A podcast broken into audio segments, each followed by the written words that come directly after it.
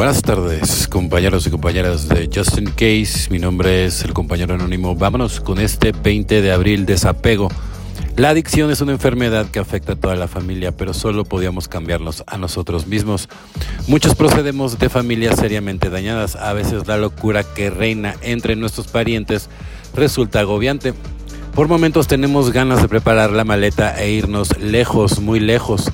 Rezamos para que los miembros de nuestra familia se nos unan en la recuperación, pero para nuestra gran tristeza esto siempre no sucede.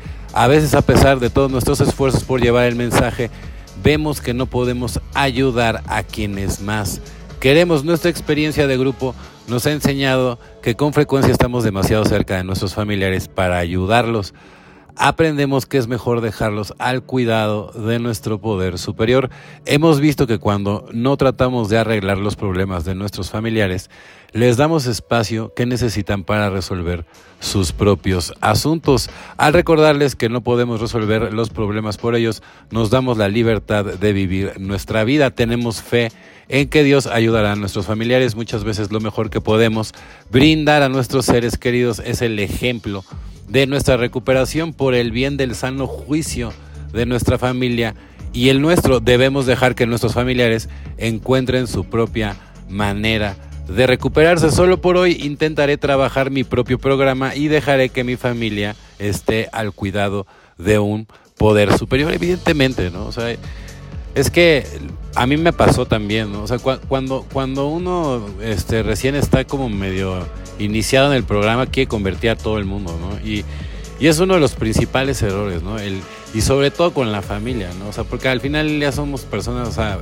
gente muy cercana, ¿no? Entonces, esto habla de, de, que sí, ¿no? Hay que tener ese, ese respeto, ¿no? Yo, yo al final ya yo sí cometí ese, ese tipo de error y la pues no, o sea, no me, no me vi nada bien y lo reconozco, ¿no? Evidentemente, ¿no? Entonces, eso es lo importante, ¿no? O sea, darte cuenta, ¿no? De, de, también los errores que uno comete, ¿no?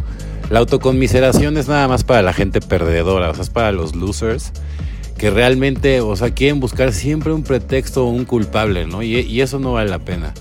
Autoexamen. Antes de empezar, le pedimos a Dios que dirija nuestro pensamiento, pidiendo especialmente que esté libre de autoconmiseración y de motivos falsos y egoístas. Alcohólicos Anónimos, página 86.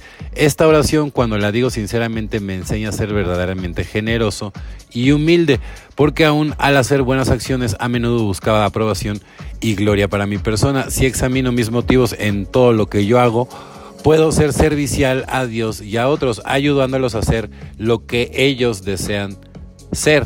Muchas preocupaciones innecesarias son eliminadas cuando dejo a Dios a cargo de mis pensamientos y creo que Él me guía durante el transcurso del día. Cuando elimino los sentimientos de autoconmiseración, de deshonestidad y de egocentrismo, tan pronto como entran en mi mente encuentro paz con Dios, con mis semejantes y conmigo ¿no? Es muy importante, ¿no? Y, y todo esto es como un equilibrio, ¿no? Entonces, por medio de la oración o la meditación, ¿no? Entonces, tienes que aprender, ¿no? Y, pedir, o sea, esa humildad, ¿no?